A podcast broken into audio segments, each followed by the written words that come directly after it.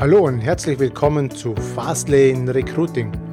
Mein Name ist Martin Hagen und in diesem Podcast geht es um die Suche, Auswahl und Bindung von Mitarbeitern. Ich wünsche dir viel Spaß mit dieser Episode.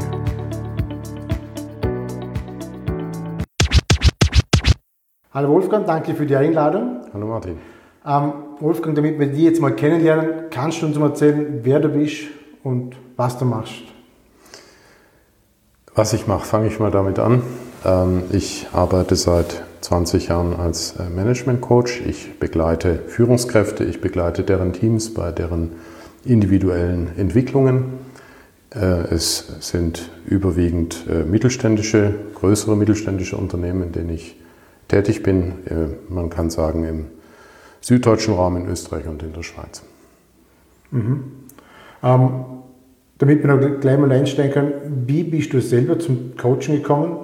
Man kommt ja nicht auf die Welt und wird Coach. ja, das ist eine längere Geschichte. Machen, versuchen wir es mal mit der kürzeren Version. Ich habe mich im Jahr 1995 selbstständig gemacht ähm, als Unternehmensberater.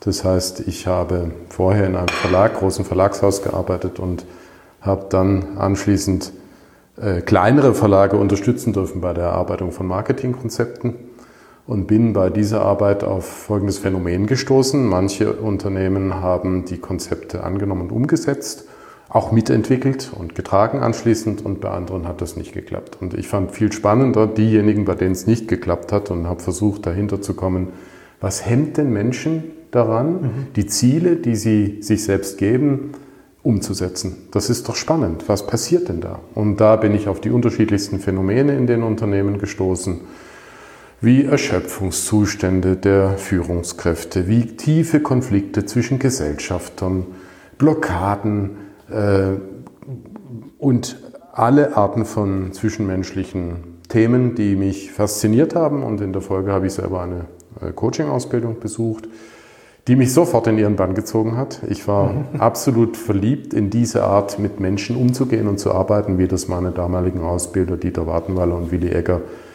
taten.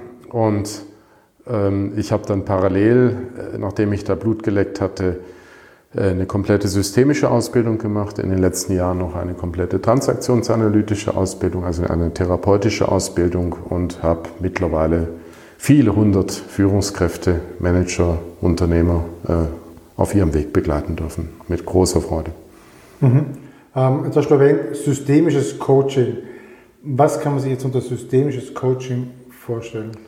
Naja, wir betrachten weniger zunächst mal die Persönlichkeit oder den Charakter unserer Klienten, sondern wir schauen, wie ist er in, äh, den, System, in, in, den Systemen, in denen er unterwegs ist, eingebunden.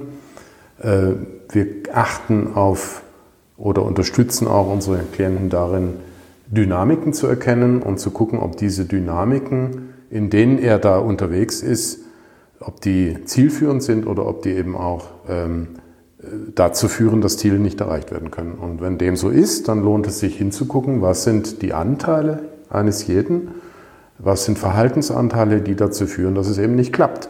Und das ist das Spannende. Und da lohnt es sich dann hinzuschauen und zu reflektieren und zu überlegen, was äh, hindert. Es geht eigentlich immer ums Verhindern. Was hindert mich daran, so zu agieren, dass sich eine nicht dienliche Dynamik auflöst in eine dienliche Dynamik. Das wäre systemisches Denken in Kürze. Mhm. Ähm, was für Menschen kommen jetzt da zu dir? Was sind das für Menschen, mit welchen Anliegen kommen die in der Regel? Ja, das ist natürlich ja, die ganze Bandbreite der zwischenmenschlichen Themen und Schwierigkeiten, Herausforderungen. Ähm, es sind erstmal natürlich ähm, Unternehmer, es sind äh, Führungskräfte aller Hierarchiestufen, es sind Fachkräfte, die äh, an ihre Grenzen stoßen, ähm, es sind Eltern, äh, die ein Unternehmen zu übergeben haben, es sind Kinder, die ein Unternehmen übernehmen wollen, ähm, es sind Gesellschafter, die in in einem Konflikt vielleicht behaftet sind. Mit was für Themen kommen die? Ein Stichwort habe ich gerade schon gesagt. Alle Arten von Konflikten, wobei natürlich die Konflikte, die nicht heiß sind, also die nicht an der Oberfläche sind, viel diffiziler, viel komplizierter sind, weil sie so unterm Teppich wirken. Wir sprechen von kalten Konflikten, ähm, die dann ja, in die Suppe spucken und aber nicht bearbeitet werden können, weil sie nicht da sind. Also das sind so, das ist das Thema der Konflikte. Wir haben es viel zu tun mit Erschöpfungszuständen. Also Führungskräfte heute stehen, jedenfalls die, die hierher kommen und die ich begleiten darf, vor immensen Herausforderungen. Es gibt extreme Umbrüche in Unternehmen, immer wieder Neustrukturierungen, das ganze Thema der, ja, des weltweiten Agierens, der Internationalisierung äh, ist eins. Die Schnelligkeit, die Geschwindigkeit, die auch immer wieder wechselnden Erwartungen, die an die Führungskräfte herangetragen werden, ähm, das, das sind extreme Herausforderungen und extreme Belastungen. Und ich denke, dass es der Weg wirklich der ist, ähm, zu erkennen, wann es anfängt, mich zu quälen, wann es anfängt, mich zu blockieren, um dann zu gegebener Zeit auch mit externer Unterstützung, beispielsweise eines äh, Coaches, hinzugucken, was quält mich denn? Was ist es denn, was mich verhindert? Was ist es denn, was mir Schmerzen bereitet und mhm. mich blockiert, um ähm, dann die eigenen Verhaltensanteile anzuschauen, eigene Skriptanteile, eigene Muster, Reflexe, mit denen ich unterwegs bin, ähm, um diese dann in der Tiefe zu erkennen auch und eher auf einer emotionalen Ebene Neues zuzulassen. Also es ist weniger über den Kopf, sondern es sind so tiefe emotionale Erlebnisse, die die Menschen dann kriegen, um dann loslassen zu können und die Blockade, ja, die Blockade zu lösen, dass es wieder fließen kann. Mhm. Was können jetzt so Anzeichen Sie für jemand, wo an seine Grenzen stoßt? Weil wegen dem ersten Konflikt, wo ich vielleicht im Alltag habe oder im beruflichen hm. äh, Leben, äh, man sucht ja nicht immer gleich Hilfe. Das, das oft staut sich so man an. Ja, ja, Was das ist so. Wie ja. könnte sich sowas äußern? Ja, ich, wenn es recht ist, würde ich eine Geschichte ja. erzählen. Bitte. Ja, ich hatte vor einigen Jahren eine Mitgesellschafterin eines Startup-Unternehmens hier in der äh, in der Praxis, die nicht mehr konnte. Also sie war Anfang 30, man muss sich das mal vorstellen, und sie litt unter der Situation, dass im Unternehmen, in diesem Start-up-Unternehmen, alle Mitarbeiter immer zu ihr kamen. Sie war auch noch die Personalerin. Die kamen immer alle zu ihr mit ihren Nöten, ihren Problemen, ihren Schwierigkeiten, mit den Chefs und mit den Kunden und ähnliches. Und sie sah sich immer bemüßigt, sich dieser Themen anzunehmen und äh, war wirklich am Abschmieren. Also das heißt, sie war energetisch erschöpft, als sie herkam. Und äh, wir haben das in der Tiefe angeschaut damals. Und es ist vielleicht spannend zu hören, was dahinter sich verbarg. Ich gehe ein bisschen zurück und zwar zu ihren Großeltern. Die Oma und der Opa waren auf der Flucht damals im Krieg. Und die hatten zusammen schon drei Kinder und das vierte Kind war im Bauch. Und der Opa ist, man kann sich das wirklich bildlich vorstellen, rechtwinklig abgebogen mit einer anderen Frau und ließ die, die Mutter mit ihren drei Kindern und dem ungeborenen Kind allein zurück. Und diese Oma musste dann auf diesem Track, aber auch äh, später, ähm, als es wieder darum ging, Fuß zu fassen, das alles alleine tragen mit den vier Kindern dann und hatte ein sehr schweres Leben. Nun meine Klientin war äh, die Tochter eines dieser Kinder, also die Enkelin. Und als sie auf der Welt war, hatte die Mutter wenig Zeit für sie und sie wuchs bei dieser Oma auf. Und sie wurde so konditioniert und hat es auch für sich zum Lebensmotto gemacht, ich muss es der Oma leicht machen. Also sie kann es nicht alleine tragen. Die Frau hat es natürlich ausgestrahlt nach den Jahrzehnten der Last und hat gelernt, die Last zu tragen und sich der Dinge anzunehmen. Also dahinter verbergen sich die Antreiber sei stark und mach es allen recht. Und mit diesem Lebensskript ging sie in dieses Startup-Unternehmen und hat es auf sich gezogen mit der Folge, und das ist wieder systemisches Denken, dass die ganzen jungen Leute, die in dem Startup arbeiteten, ja nicht in die Eigenverantwortung gehen mussten. Ne? Sie mussten sich selbst tragen, weil sie hat es ihnen ja abgenommen und brach da fast drunter zusammen mit Anfang 30.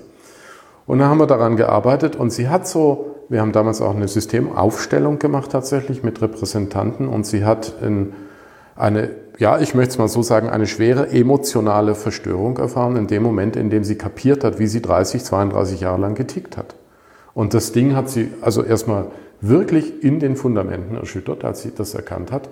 Und in der Folge hat sich das so wunderbar gefunden. Und das ist so ein Erfolg von Coaching, denke ich, dass es sich neu finden darf, dass die Klienten aus ihren eigenen Ressourcen, aus ihrer eigenen Kraft heraus neue Verhaltensweisen aufbauen können.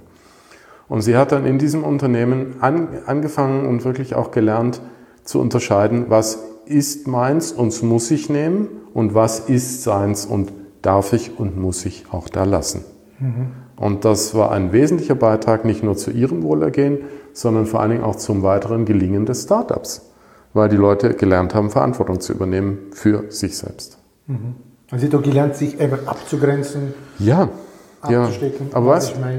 Das geht eben nicht über gute Vorsätze. Ne? Und es geht auch nicht über Beratung. Ich meine, wenn sie mir ihre Geschichte erzählt hat, hätte ich natürlich leicht erstmal sagen können, ja, da ist es dran, sich abzugrenzen. Das ist es nicht im Coaching. Ne?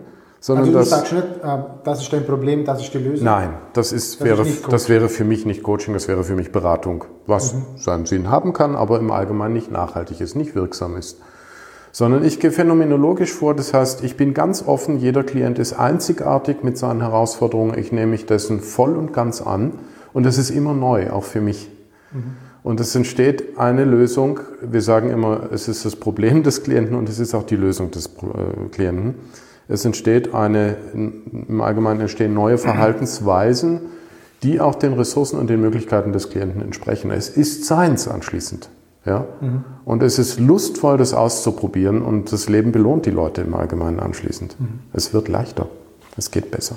Mhm. Also, wenn ich es jetzt ganz mal zusammenfassen kann, die Leute kommen mit einem Anliegen oder mit einem Problem, bringen aber auch die Lösung irgendwo mit, kommen aber nicht selber ran. Richtig, so ist es. Wie ein ja. blinder, wie ein blinder Fleck. Wir sind ja alle in unseren Mustern, in unseren Skripten unterwegs und uns fehlt einfach äh, die Möglichkeit, äh, die Perspektiven zu wechseln im Allgemeinen und mhm. wirklich neu hinzuschauen. Und somit entstehen üblicherweise, wenn ich das versuche, alleine hinzukriegen, ähm, wird es häufig schwierig. Und dafür ist dann die Unterstützung des Coaches gut. Mhm. Wie kann man sich denn vorstellen jetzt für die Zuhörer oder Zuschauer, wie lange geht so ein Coaching? Das ist äh, sehr unterschiedlich. Also es gibt viele Kollegen, von denen ich weiß, dass sie ein bis zwei Stunden am Stück arbeiten. Ich arbeite, wie gesagt, mit Führungskräften, die auch im Allgemeinen extrem belastbar sind und es gewohnt sind, sehr intensiv und konzentriert und fokussiert zu arbeiten. Meine Coachings gehen üblicherweise drei bis vier Stunden auch, manchmal auch ein bisschen länger, je nach Energie.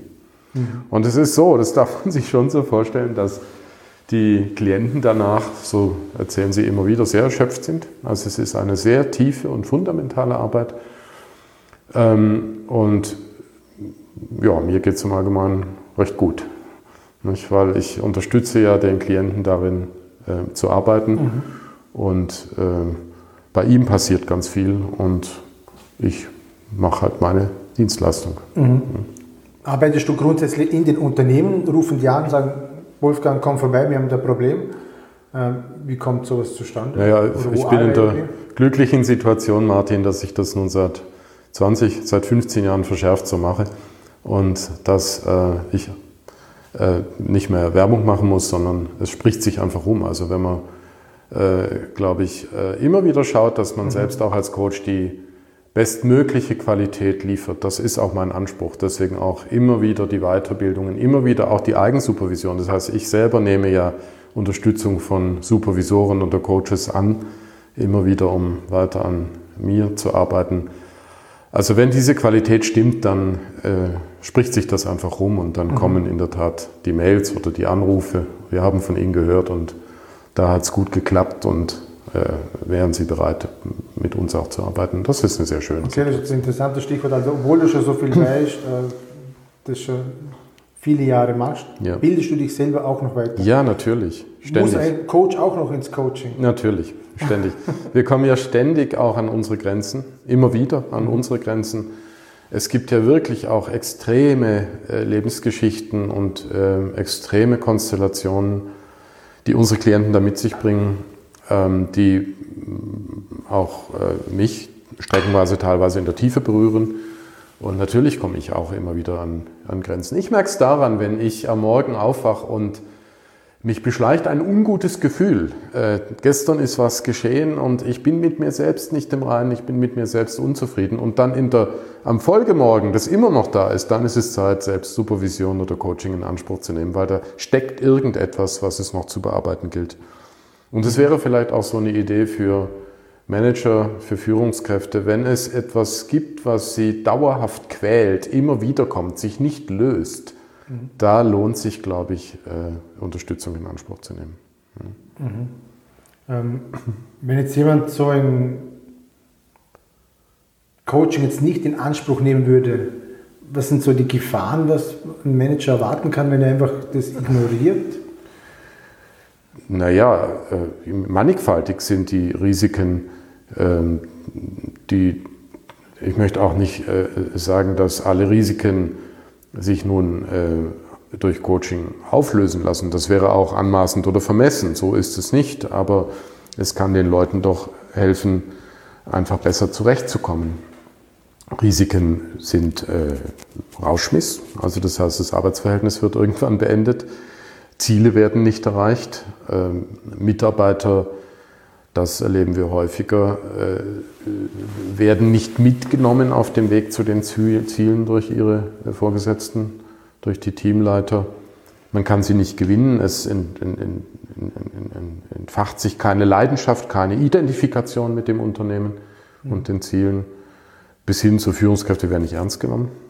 Also es gibt natürlich viele, viele Möglichkeiten, was alles schlussendlich zur Ineffizienz führen kann. Ich glaube, das Thema ist Effizienz auch.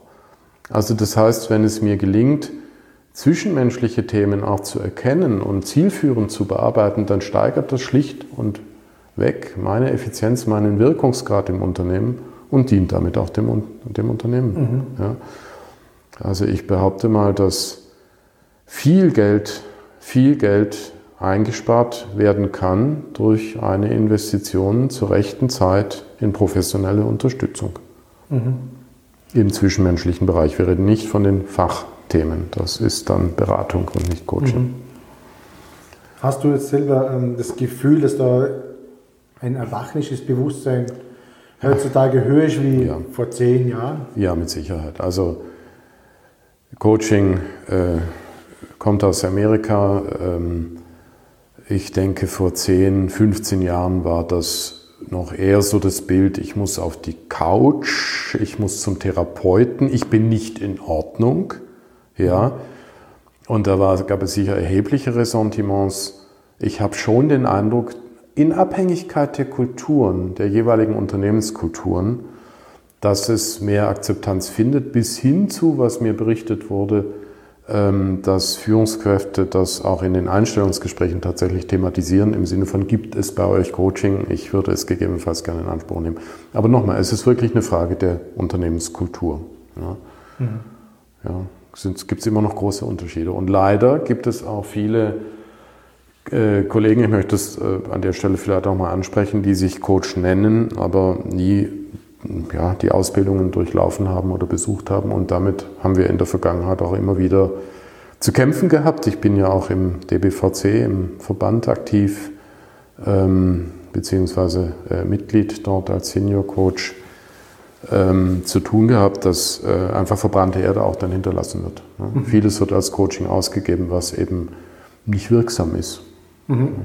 Hast du vielleicht ein paar Tipps an die Menschen, wo jetzt vielleicht in Zukunft der Coaching in Anspruch möchten, äh, auf was sie achten sollen bei der Auswahl vom Coach? Gibt es irgendwie gewisse Fragen, die du stellen würdest, bevor du mit dem ja, zusammenarbeitest? Ja, natürlich. Also äh, erstens mal gibt es tatsächlich sowas wie Gütesiegel, also das sind die Verbandsmitgliedschaften. Mhm. Ähm, die Verbände haben dort ein, also es gibt zwei große, die ich kenne, den DBVC und den Deutschen Coaching Verband. Die haben äh, sehr klare Aufnahmekriterien, die man erfüllen muss. Und wenn man die, diese, äh, diese Nachweise erbracht hat, das ist mal, denke ich, sowas wie ein erstes Gütesiegel, ja. ähm, auf das Personale auch, denke ich, zählen dürfen. Ähm, das Zweite ist, ich würde immer fragen, wenn ich einen Coach engagiere, äh, welche Arten von Ausbildungen er gemacht hat, wo er diese Ausbildungen gemacht hat. Und das, die dritte Frage, die ich immer stellen würde, ist, wie arbeiten Sie denn? Also was sind die Grundsätze Ihrer Zusammenarbeit, die Sie anbieten? Ja? Mhm. Also da erfährt man schon sehr viel raus, ob der überhaupt jetzt vielleicht nur ein Wochenendseminar gemacht hat und jetzt ja. sich Coach? Ja, also das ist äh, sicherlich äh, so, ja, dass man da, mit man diese drei Kriterien beachtet, dass man da schon mal eine, eine gute Selektion hat in Richtung Qualität. Und das Zweite oder des Weiteren würde ich gucken, wenn ich jetzt Personaler wäre und einen Coach beauftragen müsste, wollte, dürfte, wie geht das an?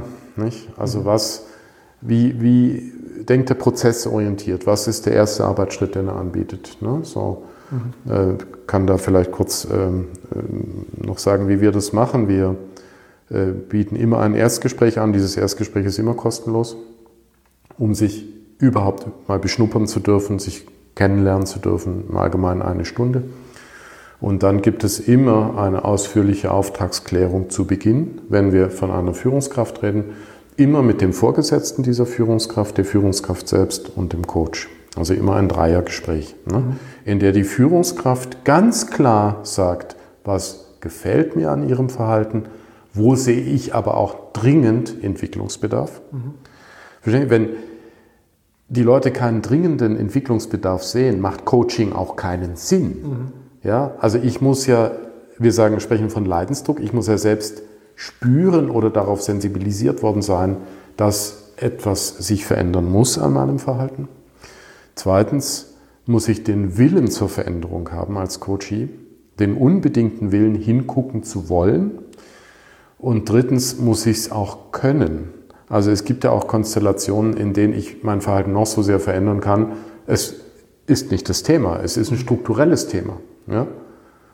Und wenn die drei Kriterien, ich sage es nochmal, ähm, die Notwendigkeit erkennen, dass etwas zu ändern ist, wirklich etwas ändern wollen und es liegt auch in meinem Einflussbereich, äh, dann ist, kann Coaching erfolgreich sein. Mhm. Wenn eins dieser Kriterien nicht erfüllt sind, ist äh, sein sollte, müsste der Coach auch seriöserweise sagen, die Voraussetzungen für ein wirksames Coaching sind nicht erfüllt und gegeben. Mhm. Entweder wir können da irgendwie nacharbeiten und das klären oder ich kann es auch nicht annehmen. Wissen Sie, das ist, weißt du, das ist auch ein Ausdruck von Seriosität für mich ne? und mhm. von Qualität. Mhm. Okay.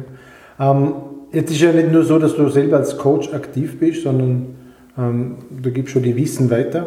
Ja. Ähm, bildest andere als Coach aus. Ja. Wie funktioniert das? Ja, wir machen das einerseits in Österreich äh, im Auftrag und Namen des WIFI dort in Vorarlberg und hier unser Institut, die Intercoaching GmbH, hier bilden wir auch aus, zusammen mit jeweils zwei Kollegen. Wir sind zu dritt oder sogar zu fünft im Team. Und wie funktioniert das nun? Wir machen im Allgemeinen in Österreich gerade Infoveranstaltungen, wo man mal hingehen kann und sich angucken kann, was gibt es da für Referenten, was bieten die so an. Ähm, und in der Folge kann man sich da anmelden. Mhm. Die Menschen, die so auf so Infoveranstaltungen kommen, ja. was, was haben die für Fragen, was haben die für Anliegen, warum kommen die? Das ist eine gute Frage, das weiß ich nicht. Soweit kommen wir mit dem. Für wen ist es interessant, so eine Coaching-Ausbildung? Naja, es ist, äh, ich glaube, ich habe das auch gestern Abend war gerade wieder eine Infoveranstaltung in Österreich und ich habe das, glaube ich, ähm, sehr klar formuliert, dass wir jeden willkommen heißen, der die grundsätzliche Bereitschaft mit sich bringt, das eigene Verhalten anschauen zu wollen. Ja? Also den, den Willen zur Veränderung, ähm, die Neugier, dieses sich selbst auch erleben und angucken wollen, mhm. Ähm, wenn ich das nicht mitbringe, dann äh, kann ich das vielleicht irgendwann noch erwerben, aber es ist Voraussetzung dafür, dass äh, eine Coaching-Ausbildung für denjenigen auch sinnvoll ist. Also das wäre so unsererseits die Bedingung, die wir stellen. Mhm. Und für wen ist es interessant? Selbstverständlich für Führungskräfte, aber auch für, äh, wir haben gerade in den Ausbildungen auch viele Leute aus sozialen Berufen, ähm, die unter auch häufig extremen Bedingungen arbeiten, mit äh, Jugendlichen, mit Kindern. Ähm, dann haben wir äh, Leute, die einfach auch den Beruf ausüben wollen, die Coach werden wollen. Mhm. Und die bekommen bei uns dann eine sehr fundierte Ausbildung, wie ich meine. Und ja, einfach, es gibt auch Menschen, die sagen, ich möchte einfach besser klarkommen. Ich möchte, hat gerade gestern jemand, der hat gesagt, naja, beruflich glaube ich, bin ich schon einigermaßen unterwegs, aber jetzt kommt unsere, unser zweiter Sohn und ich glaube, es geht um meine Empathie. Also es geht darum, dass ich einfach auch mit meinen Kindern besser klarkomme. Ich finde das ein legitimes, also mhm. ein begrüßenswertes Anliegen. Mhm. Und ich glaube, auch mit so etwas kann man in eine Coaching-Ausbildung gehen. Okay. Also in diese Coaching-Ausbildung lernen nicht nur irgendwelche Techniken, wie ich mit Nein. Menschen umgehe, sondern ich arbeite ganz viel mit mir selber. Ja. Spiegel ja. vorhalten. Also es macht so viel Spaß. Es ist so viel Freude. Eine Gruppe mhm. sagte mal, Coach sein lernt man nicht, sondern Coach wird man. Das hat mir gut gefallen.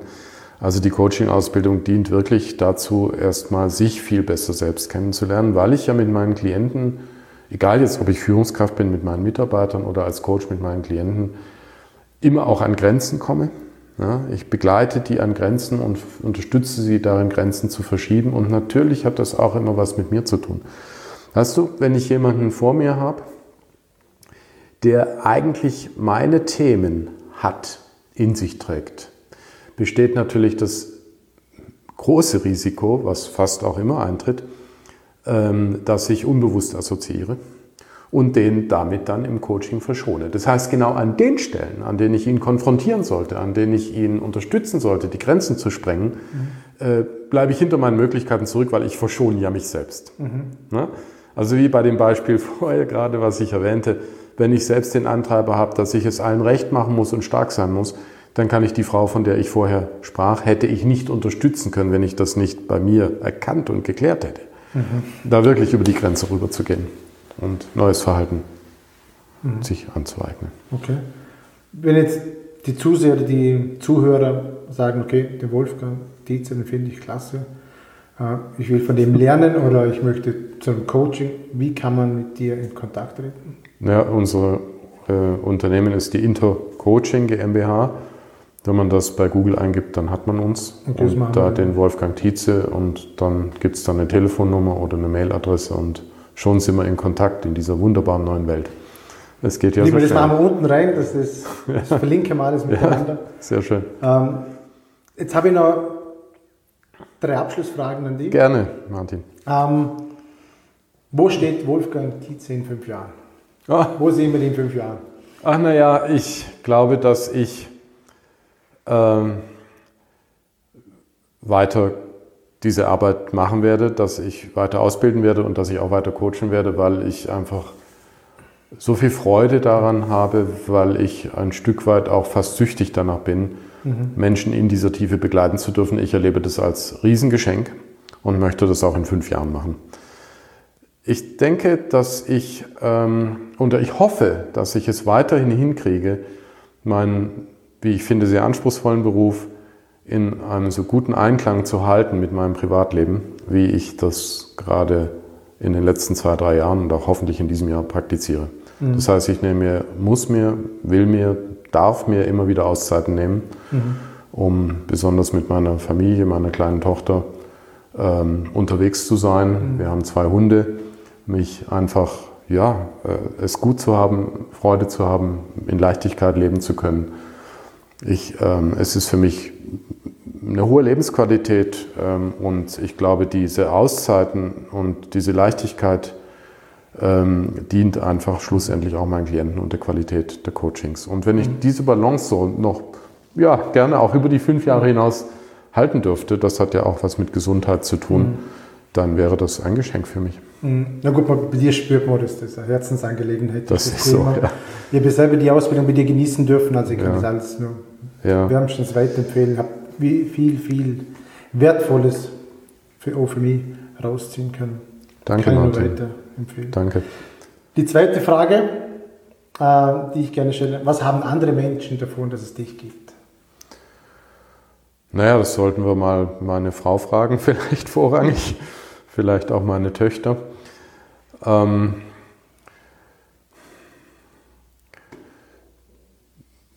beruflich denke ich, meine Klienten haben äh, die Chance, immer wieder in den Spiegel zu gucken, immer wieder zurückgeworfen werden mhm. auf sich selbst, sich neu zu entdecken und besser zurechtzukommen. Ähm, meine Töchter haben, wie ich hoffe, einen liebevollen Vater, der sich äh, ihre annimmt und, sich, und gerne Zeit mit ihnen verbringt. Und meine Frau und ich, ich glaube, wir haben uns als äh, liebevolle Sparring-Partner, sagen wir es mal so. Das ist schön. Ähm, letzte Frage, wofür bist du dankbar? Ich bin unendlich dankbar, dass ich viele Brüche in meinem Leben haben durfte und die Fähigkeit entwickelt habe, mit diesen Brüchen so konstruktiv umgehen zu können. Also das heißt mit mir, und das habe ich mir aber auch erst im Laufe der Jahrzehnte selbst zugestanden, mit mir in einen ganz guten eigenen Kontakt zu gehen. Und ich mache es mal so als Bild vielleicht. Also wenn einer dieser Brüche wieder war, das heißt, irgendwas ist zu Ende gegangen gegen meinen Willen, dann habe ich immer so einen Saal gesehen mit 50 Türen und alle Türen waren verschlossen, zunächst mal. Und dann die Fähigkeit zu entwickeln, die Neugier zu entwickeln, hinter einer dieser Türen zu gucken, mal den Spalt aufzumachen und zu gucken, was da ist und, mhm. und das, das wieder als ähm, bunte neue Möglichkeit ähm, äh, zu erleben und dann auch zu nutzen und den neuen Weg zu gehen. Dafür bin ich unendlich dankbar, dass, dass ich das so nehmen durfte und, und haben durfte. Mhm. Und da ist natürlich auch eine Dankbarkeit mit Blick auf ähm, meine, meine Eltern, die mir, glaube ich, einen sehr guten Start ins Leben ermöglicht haben. Ähm, ja, und all die Menschen, die äh, ich auch gerade während der vielen Ausbildungen äh, mit, ihren, mit ihrer Wärme und mit ihrer Kompetenz erleben durfte. Mhm. Dafür bin ich dankbar. Schönen Abschluss, vielen Dank. Vielen Dank für das Gespräch. Ich habe jetzt so wieder, wieder vieles Wertvolles mitnehmen können. Ich danke, danke dir. Vielmals. Danke.